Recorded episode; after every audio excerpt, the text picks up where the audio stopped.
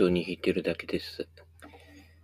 ハワイアンスラッキーギターと言いますけども、そういうギターがあるわけではありません。えー、要はあの、オープン G チューニングとかね、えー、ハワイではタロパッチチューニングとか言ったりしますけど、あの、普通の、えー、ギターの、えー、合わせる調弦、えー、ね、チューニングをちょっと緩めるんです。ハワイはやっぱり気持ちも心も体もすべて緩めると。いい意味でいい加減にやるというね。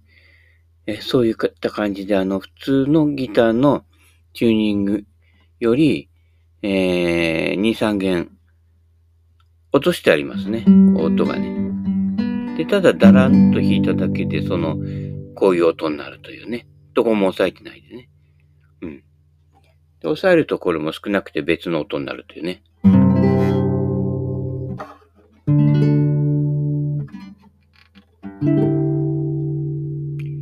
そういう簡単なやつなのでね。ぜひね、壊れたっぽい、あれ使ってないギターなんかあったりしたら一本ね、えー、もうエレキギターから何まで全部こんな感じになります。はい。えー、わからない人は YouTube でか、ね、あとググってみれば、えー、ね、スラック、スラックキーギター、ね、タロパッチチューニング。タロパッチチューニングっていうのは基本的なね、えー、合わせ方ですけれどもね。うん。えー、E の音 D まで下げるのかな ?A, B, C, D, ん？まあいいや、詳しいことよくわかんねえ。適当にやってんだよね。はい。ということなので、えー、生き方も頑張らないで生きていきたいと思いますね。はい。昨日はね、風呂屋、回数券持ってんですよ。うん。その前の日暑いからね、えー、風呂屋で、はい。のんびり、あの、血の巡りを良くして。年取って何ダメって、やっぱ血流悪くなんですよ。自分自身でこううまくいろんなものが回せなくなる、回らなくなるね。足も上がらなくなって小さな段差でつまずくとね、えー、いうことになりますので、とにかく足先まで血流回してね、脳天から足先までね、うん。年取ってほら倒れるって大抵こう血流悪くて脳梗塞とかね、うん。いろんなものになるじゃない？血管系、心臓系、多いでしょ？うん。で、太っちゃったりしてね、糖尿病になったりしてね、なんだっけ、インシュリンとかね、なんとか。で、その後は、こう、ね、流れのパターンとして、あの、腎臓を壊したりとかして、な、ね、なんだっけ？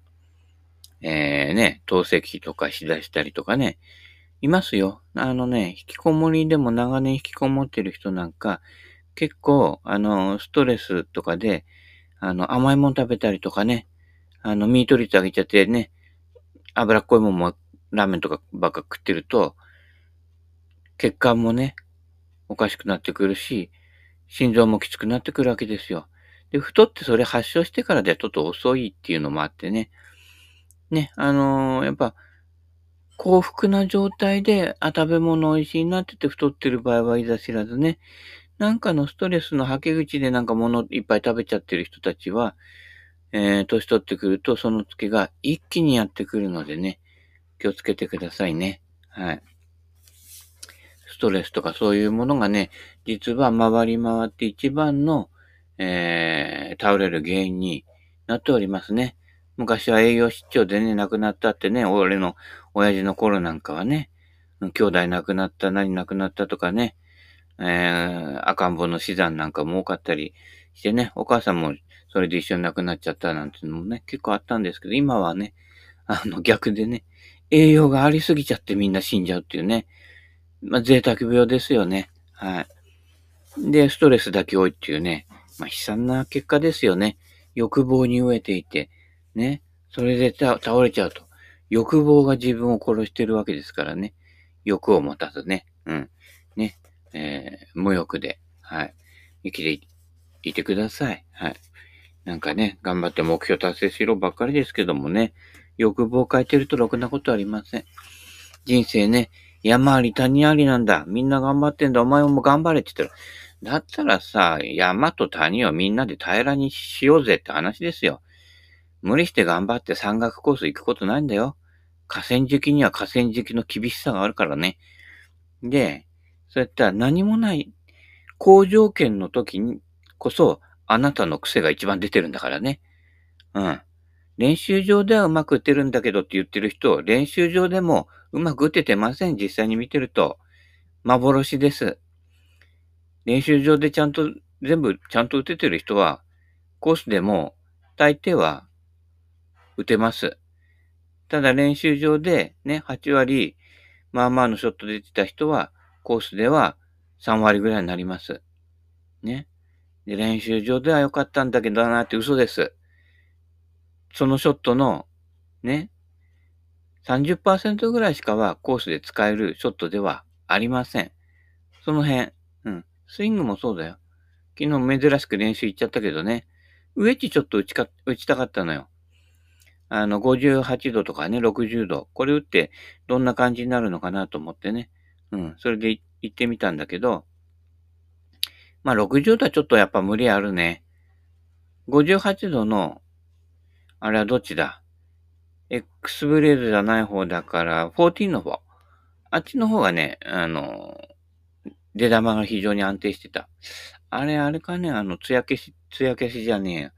ノーメッキだからかね、なんかこう、いい感じにこう、玉が乗ってくれて、X ブレードはね、なんかこう、滑っちゃう。ウェットベリしちゃうような感じでね。あれ、ザラザラにして、あの、ノーメッキにしたら、変わるのかね。まあ、でも削るのめんどくせえな。うん。最初からノンメッキのもの結構出てるからね。も出てるかなって持ってるからね。うん。そんなこんなで。たまには58度ぐらい使って、使って、で、普通に50ヤードぐらい。それ以上っちゃダメ。よくね、58度で100ヤード飛ばしててね、乗ったとか言ってるけどさ、危ないよ。その技術で58度で100ヤードは。52度でも俺70ヤード打つことまずないからね。うん。陳世発さんも言ってて、ウェッジでフルショットしてる人はバカだ、バカだとは言ってないけどね。陳世発さんジェントルマンだからね。うん。私、あの、ウェッジでフルショットしないみたいなね。陳世発さん何ヤードウェッジで飛びますかって言って、いや、私フルショットしないから、ね、何ヤード飛ぶとか意味ないからって言ってましたよ。うん。その辺。もうね、発想がそういうこと。距離うんぬんのこと言ってるやつは、ダメなんですよ。うん。でももうドラコン専用でね、やっててください。はい。ね、ドラコン協会とかありますんでね、ちゃんと年会費払ってね、うん、資格、資格取るのは簡単なんだよ。でも年会費は払わないとダメなんだよ。まあ、どこの、あの、団体もそうなんだけどね、ゴルフに限らずね、要はあの、それだけでは食っていけないので、一番何がいいかっていうと、資格を与えて、それに維持費がかかるところとかね、え某カウンセリング団体とかありますからね。うん。で、こうね、スキルアップして、マイ、ね、どんどんどんどんやっていくんだっていう名目ですけれどもね。えー、大抵の方はスキルダウンしてますけれどもね。えー、誰とは言えないけれどもね。えー、そんなこんなでね、協会ビジネスっていうのがありますのでね。え、その辺もね、気をつけてくださいね。資格マニアとかいるけどね、もうほとんどが協会ビジネスです。大きなこと大きな声では言えないけれど、小さな声で聞こえないから、ほどほどな声で言ってますけども、言っちゃえばそれまでだからね。うん。でもね、実際そういうことですよ。うん。なんか維持し、だからね、自分で起業してやるのも、ね、ちょっと、ちょっと自分がね、スキルつけたら、お教室開くのが一番いいですよ。うん、人集めてね。うん。結構取れますよ。はい。そういったことなのでね、あの、転売ヤーでコツコツやるよりは、なんとかお教室。でもお教室の方に来ないから転売屋やってんのかなあ、まだピーターな。誰とは言えないけどね。はい。えー、ね、あの、大手を振ってうなぎ食えるようになってくださいね。はい。そろそろ行こうかな、あそこ、みたいな、ね、いうことなんですけどね。えー、あ、そんでスイングはね、あの、ちょっと俺素振りのやつをさ、YouTube、YouTube、Facebook の方上げてるけどね、あの、タランタランタランって言ってあの、あの、腰下の、えー、素振りや、出してる動画があるんだけど、あそこが一番要だからね。うん。体の右側で動かしてるものなんかどうでもいいのよ。インパクト直前からフォローに抜けるところの腕と体の動き、そこだけ見といてくれればいいんだよ。うん。多少言ってることやってないとダメなので、ね、左腕と体って同じ速度で動いてない？うん。見てくれるとわかるけどね。それで右腕がスーッと自然と伸びてってフォローになってるっていうね。この動きが一番何にもしないで楽に抜けるやり方なの。うん。で、体もそんな動いてないでしょ？ビジネスゾーンで。うん。止めるなんて言ってる人がいるけど、止めちゃダメなんだよ。止めちゃ左腕とね、体の関係が崩れるから。ね。スッと落としてって、体がターンしていくのと同時に左腕もターンしてって、ね。それで勝手に右手がヒュンと伸びて、クラブヘッドがさらにその後追っかけてくるわけですから、そうすると、ね、体や手の動きに比べると、クラブヘッドがね、一瞬で大きく動くので楽に飛ぶと。あのビジネスゾーンの、まあよくね、アームターンって言ったけど、ターンしてる、本人はターンしている意識全くありません。まっすぐ上げてまっすぐ下ろすと、ターンするんです。体左向き左してるから。それだけのことなんですけど、あのレッスンプロって非常に難しく言ってね、簡単に言っちゃうと、ね、3回講座ぐらいで終わっちゃうのでね、うん、そうすると銭取れないからね、難しく言ってんですけどもね、あそこの動きだけ。で、ほとんどの人が、あんな俺さえできる、あの単純な動きができてなくて、押したりとかね、肘引いたりとかね、あるいはこう、ぶつけてこうね、右向いて左に引っ掛けて打つんだなんて、ね、レッスンプロが言ってたけどね、そりゃやばいよね。うん。ね、あの、言ってることがまともだったらまだそれも救いようがあるんだけど、ね、右向いて左引っ掛けるんだったら、ほとんどのアマチュアのおっちゃんゴルファーはやってます、コースで。あんな右向いてどこ打つんだろうと思ったら左に引っ掛けて、で、それがピンの方向で、ね、寄ったなんてやってるんでしょ？だ結果にコミットしてればそれでいいんだけどね。スイングの流れとしては不自然なので、あれはね、あんまりこう流れがインパクトからフォローで加速できないのあれってぶつけるだけだから。うん。で、女子プロがヘッドスピードね、俺と変わらないぐらいなんだけど、250ヤード飛んじゃうっていうのはさ、その辺の流れが非常にスムースにヒュンって触れるわけね。うん。まあ、柔軟性とかね、うん、あるので、その流れの運びがうまいんだけどね。まあ、だいたい俺ぐらいの年になってくると、ちょっと、そこのね、あの、ベースの体の方がね、ガタついてるのでね、あの、触れるのは触れるんだよ。うん、結構飛ぶんだよ。ちゃんとやれば。でもね、振った後、その振った勢いに、体の根幹のね、腰とか背中の方がついてくなくてね、いけってなるのでね、触れなくなってくるわけなんだけどね。うん。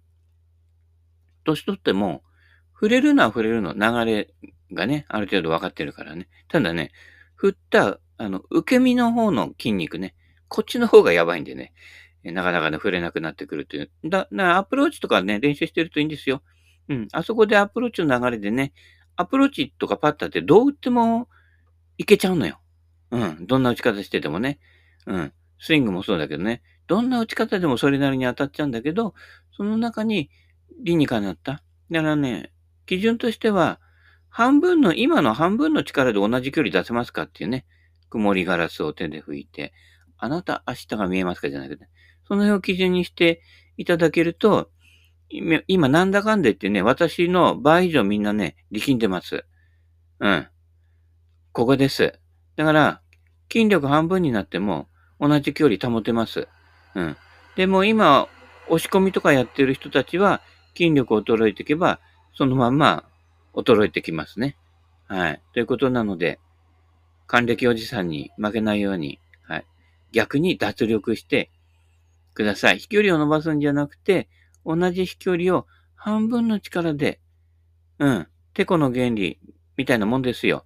ね、コツとツボですよね。それでできるようになっていただけると無理がありませんし、ウェッジでそういうのを習得していただければ、ドライバーも一緒です。はい。そういったことなので。逆に言うとね、ドライバー今までね、飛ばしすぎてるの。うん。1割ぐらい落としてくださいね。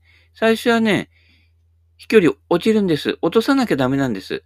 無理して筋力でプッシュして飛ばしてるだけですから。ね。だからほら、某、ね、T さんとかはさ、プッシュした時意外と飛んじゃってんのよ。3番とかなんかでね。そうすると OB 一直線だからね。うん。だからあの、その辺はね、飛距離落とすように。長物はね。うん。そうしないと、せっかく MOI 合わせても、長いクラブ、ビュンと思いっきり振っちゃってるから、MOI 合わせる意味がないのよ。今の、ね、メーカーが揃えたバランス理論で十分なのね。うん。で、メーカーの MOI って長いものが重たくなってるのでね。うん。逆です。全部同じスイングで。ね。3番アイアンでウェッジと同じように振って、ね。飛距離が、ね。多分ね、1割ぐらい落ちるんですよ。MOI 合わせて、えー、それなりにウェッジと同じスイングすると。でもそれが本来のあなたの飛距離で、1割アップ、飛距離を多く飛ばそうとしていることで、そのね、固まったスイングになっちゃってるわけね。うん。で、力入れてるものって意外とね、その力抜くっていうのができないのね。力入れてないの力入れる方は簡単だけど、抜く方ができないんだよ。心の世界もそう。脱力とかリラックスってできないの。リラックスして初めて、あ、今までこれ、俺こんなに力んでたんだっていうのがわかるの。自然体でいてね、座ったりとか、のんびりくつろいでる風でも、どっかに力入ってない？それって心の力が入りすぎてるわからよ。で、それが、ゆくゆく何十年も積み重なってきて、ストレスとして体に発症するわけね。うん。リラックスしてると思っても、リラックスしてないの。うん、力抜けてない。力抜けて初めて力んでいたことがわかると。心の世界は全くそういうことなので、本人全く自覚がないということでね。だ心の場合はその自覚。まあ、スイングもそうだけどね。うん。その感じで、ね。ゆらゆらゆらゆらふらふら言ってやっていて、同じぐらいの飛距離が出せるように。ね。えー、ウェッジでもね、ウェッジで70ヤード、ね、以上飛ばしてる人、要注意です。52度で70ヤード以下に抑えてください。58度だったら50ヤード以下。うん。飛ばしたいときはどうしたらいいか知ってる？昨日あのちょっとやったけど、ティーアップして、刃先ですの。そうすると60度のウェッジでも100ヤードぐらい飛ぶからね。まあ、その後糸巻きボールだと、ボールが歪んでたりするけどね。うん。硬い2ピースボールでやってくださいね。うん。そうするとね、60度でも100ヤードぐらい飛ばせる。コンちゃんなんかね、ウェッジの刃で打って150ヤードぐらいね、飛ばしてましたよ。ずるい技術だけどね。やっぱそれぐらいの精度あんのよ。ティーアップして打つと、ね、ボールの赤道のとこ打とうとしても、必ずね、それがね、ナイスショットになっちゃうのね。だウェッジ、あの、トップを恐れないで、トッププロでトップアーマーでやってください。はい。ね。4分の1ぐらいトップするぐらいで、実はプロたちが打ってる普通のウェッジショットになりますから。だからあの、低くて止まるボールが打てるんですけどもね。うん。だからアマチュアの人が打つウェッジショットって高くて、不安と上がって、スピンは効いてなくて、みたいな。で、あの、上がりすぎて、戻されて、ね、ピンまで届いてないと。大抵のウェッジショットは、ピンまでみんな届いてませんから。全部ショートしてんの。うん。ね、ウェッジこそ飛ばし屋になってください。そういった意味ではね、ショートアプローチではね。うん。全体の距離としては飛ばさないように。50ヤード、70ヤード止まりですね。48度で100ヤード止まりぐらい。だいたいこの辺を基準にしていただけると、えー、スイングが流れが良くなってきます。昔の9番アイアンって48度ぐらいだったんですけど、杉原照夫さんなんかは9番アイアンで100ヤードって言ってましたから。うん。9番アイアンで100ヤード。それ以上飛ばさないんです。うん。48度ぐらいでね。だから48度で、えー、100ヤード。この距離が出れば、パープレイで回れます。っていうか、杉原さんなんかアンダーパーでいつも回ってたからね。だいたいそれぐらいの飛距離で、普通の波のコースの波のヤデージ、7000ヤードちょっと切るぐらいのバックティーぐらいだったら、パープレイで回れるんです、技術で。うん。48度で100ヤード。ここのとこ一つね、よろしくお願いいたしますね。はい。そういったことなので、飛ばしすぎてる人ね、えーえー、もっとね、力抜いて、はい。48度で100ヤードね。これだけ覚えておいていただければね、滑らかなね、腕の流れ、えー、で、やってください。はい。ということで、ここまで話してきてね、頑張らない生き方。もう大体終わりの方です。不仲の親でも介護すべきか。まあ、介護すべきですね。うん。関係性が変わりますから、弱ってくるとね。うん。で、あのー、くれぐれもね、弱った人いじめないでください。今まで、ちょっとね、歪んで生きてきたので、一時非常にわがままになります。介護すると。うん。介護されてるのに、ね、何言ってんだよ、みたいな感じ。だけどね。でもね、最後のあがきですから、そこはし、辛抱してください。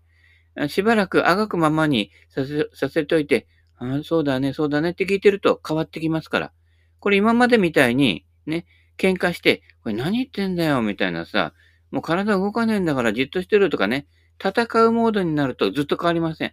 なぜかっていうと、お父さん、いろんなものと戦って生きてきたんです。うん。あのね、男はね、外に出ると7人の敵がいるなんてね、言ってましたけど、実際ね、大したことないんです。口だけですから。大した戦いしてこなかったんです。まあ、うちの親父とか血の気が多かったからね、よく喧嘩してね、うん、あのー、ね、帰ってきたけどね、親父は喧嘩しちゃダメだったんですよ、本当は。もともとね、あの、ボクサーやってたんですよ。プロでも、えー、で、日本で6位ぐらいまで行ったかななのでね、親父みたいのは酔っ払って喧嘩しちゃダメなんです。あの、素人相手は簡単なんですよ。ちょっとやってる人にとってはね。なので、危ないんですけれどもね。はい。えー、まあ大抵の人は、あの、そ、そんな大したことじゃなくて、あの、昔話にはね、花が咲いちゃってるものですからね。あの、その辺は、戦うモードをこっちがね、やめてあげるっていうこと。子供の方が先に理解しないとダメなんだよ。いつまで経っても親とね、ガタガタやってる人多いけどね、親はね、そこで、親はもうね、元気なうちにもう弱ってることにすると。あ、そうですね、そうですね、そうですねって、はいはいはいって言ってればいいね。あの、どっかの漫才みたいにね、はいはいはいはいはいはいって言ってたあの、昭和ノイルコイルね。わかんなかったらちょっとね、YouTube 見てくださいね。うん、なんとかなんとかだよって、はいはいはいはいはいって、もう言っとけばね、あの、軽く収まりますからね。いわゆるあの、張り合って戦ってることが生きがいになってる人たちですから。うん、だいたい俺のね、一回り以上上の、上の世代とかの人たちはね、それは適当にに足がって、のれんに腕押しだと、お前と話してても拉致開かねえわってね、な、なってくるから。うん。そうそういったことなのでね。うん。その辺は適当にやっていくっていうね、ことも必要で、ね。時にはガス抜きも必要だってね。うん。介護なんかほとんど、うんちの世話がね、ほとんどですからね。うん。あの、おならへ、平行ってないとね、平国ってことはまあ健康な印だからね、ちゃんとガスが出てるってことだからね。ただガスは溜めちゃダメ。お腹張っちゃうからね。うん。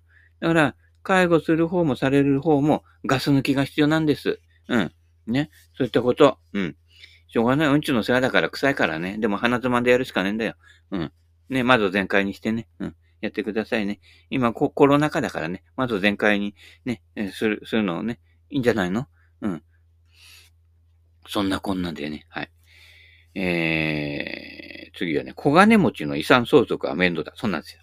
中途半端にお金貯めて残ってると、いろいろね、詐欺師からね、今まであまり縁がなかった親戚からいろいろ出てくるわけですよね。私の分配分があるんじゃねえかって言ってもね、大した額じゃないんだよ。うん。でも結構ね、あの、小金持ちの関係の人はね、大金持ちはね、逆にね、金に執着しないんですよ。うん。あんま金に、糸目っていうか、金っていう感覚ないの。大金持ちは値札見ないで物買ってる人たち。この人たちは、普段から金はあるんだけど、それほど金に執着はしてないのね。なんかこう、通行手形じゃないけれど、これ、これぐらいあげると、これぐらい返ってくる、だなっていうところで、ね、そのなんとかが欲しければ、100万円の布団でも平気で買っちゃうわけだよ。あ誰とは言えないけれどもね。うん。そう、そういった、本当本当の金持ちはそんな感じでね。あのね、俺の年より古い、ね、クラシックカーとか、ね、あれ欲しい、買おうなんて、俺がミニカー買うぐらいの感覚で買っちゃうからね。うん。まあ、誰とは言えないけれどもね。それはそれで趣味でいいんですよ。その人のね、流れ、流れだからね。うん、金の流れだから。中途半端に金気にして生きている人っていうのは非常に執着心が強いので、これとこれで置き換えて、これでこっちの方、こっち取らねえと、損だなとかね。あの、要は、ね、振り分けて分別して比べてる人たち。こういう人たちが多い、ね、家族親戚は気をつけてください。で、そういったところに万が一巻き込まれちゃったら、俺はいらねえよで済ませてください。あのね、人間関係の方がやがてめんどくさくなるから。うん。そんなところにね、人生のエネルギー使ってる場合じゃないよ。だったらね、ね、パートかなんかで働いて細々とやってった方がよっぽど幸せになります。うん。仕事なかったら、今ね、そろそろ夏も終わってみんなバテてるのでね、あのー、電車洗い。多分ね、欠員出てますので、よかったら紹介するよ。あとね、フルタイム働くの嫌だったら、アウトレットの朝の掃除、紹介しますよ。うん。また、あの、年寄り多いんで、そろそろみんなね、やばい頃なので、多分ね、あの、募集ね、一般的には出してません。あの、結構つてとか、関係者とか、そういったところで出てるのでね、よかったら聞いてあげるよ。うん。いろいろあるからね。探せばいろいろあるんで選ばなければ。うん。で、あなたが思ってるほどきつくない仕事も実はあります。はい。ね、年取ると、もうよそ行っても仕事ないからこれやってるしかないんでってきつい仕事やってる人いますけれども、ね、あの、いっぱい渡り歩いてきた私としては、え、こんな楽でいいのっていうのもあります。うん。ただ単純作業できる人の方がいいですね。カビキラーに花を咲かせることができる人ね。うん。まあ、あれもちょっとね、臭いけどね。でもあれ、ああいうのって慣れてきますんで、はい、大丈夫です。意外と、もうあれね、あの、簡単ですよ。退屈だったら、ね、般若心経でも唱えながらね、あの、カビキラーに一個ずつ刺していくんですよ。カビキラーの先頭をね。あれを、一定のリズムでやってくるので、あれを、漢字、財宝さ、行人、般若、ら、みたじ、チーンなんてやってるとね、だいたい2、3時間すぐ過ぎますのでね。うん、だいたい、だいたいその、うちにこう、悟りを開いてきてね、なんか巧妙が見えてきますから。ね、特にうつ病になっている方とか、単純作業やってください。人間関係にもまれてね、あの、気使ってるから倒れちゃうんで、単純作業いいですよ。うん。あのね、悟り開けますから。別にあれで悟り開いたわけじゃないけれどもね。うん。そういったことなのでね。えー、一定パターンで繰り返すものっていうのをやってるとね、お経でもそうでしょ、木魚。ね、ポク、ポク、ポク、ポク、ポクで、時々チーンとかね、えー、ご愁傷様ですとかやるわけですからね。うん。あれ、いいよ。い、あれ、お経いくつか覚えていくと、あの、あれで商売になるから。うん。まあ、最近ね、お坊さん高いって言って呼んでくれないとこ多いけどね。うん。で、私の知り合いでもね、別の仕事持ってるけど、特度取ってあの、お坊さんの資格持ってる人、ね、いますよ。うん。ね、ありがたい方なのでね。うん。大体ハゲてる方が多いんですけどね。あ、今度あの、ね、もしあれだったら、あその方も、あ、読んであった、あの、ね、写真撮ってる方なんかでね、お坊さんの資格持ってる人いますから。で、あの、慰霊、慰霊もね、あの、生きてるうちにね、綺麗な写真撮ってくれますから。うん。俺より写真前から、プロ、当たり前だね、プロでやってるからね。うん。でも写真歴はね、それほど変わんないんだけどね。うん。そんな感じで。目指すはプロより強い山ですからね。はい。そういったことなので、もうちょっとで終わるんでね、えー、これ残しておいて、今日もお時間となりましたので。でね、もしかするとね、あの、ちょっとだけスピの方、あの、専用の心ネタ、ゴルフとかね、やらない人も多いんですよ。あっちの方は。心ネタ専門でね、やるラジオもね、もしかしたらやってるかもしれないのでね、もしそっちに関心ある人はね、ちょっと覗いてみてください。パターンとしては同じです。これ、これか Spotify の方で、えー、見れると思いますので、あ、聞けると思いますね。はい。それではまたお時間なので、この辺で。バイバイキン。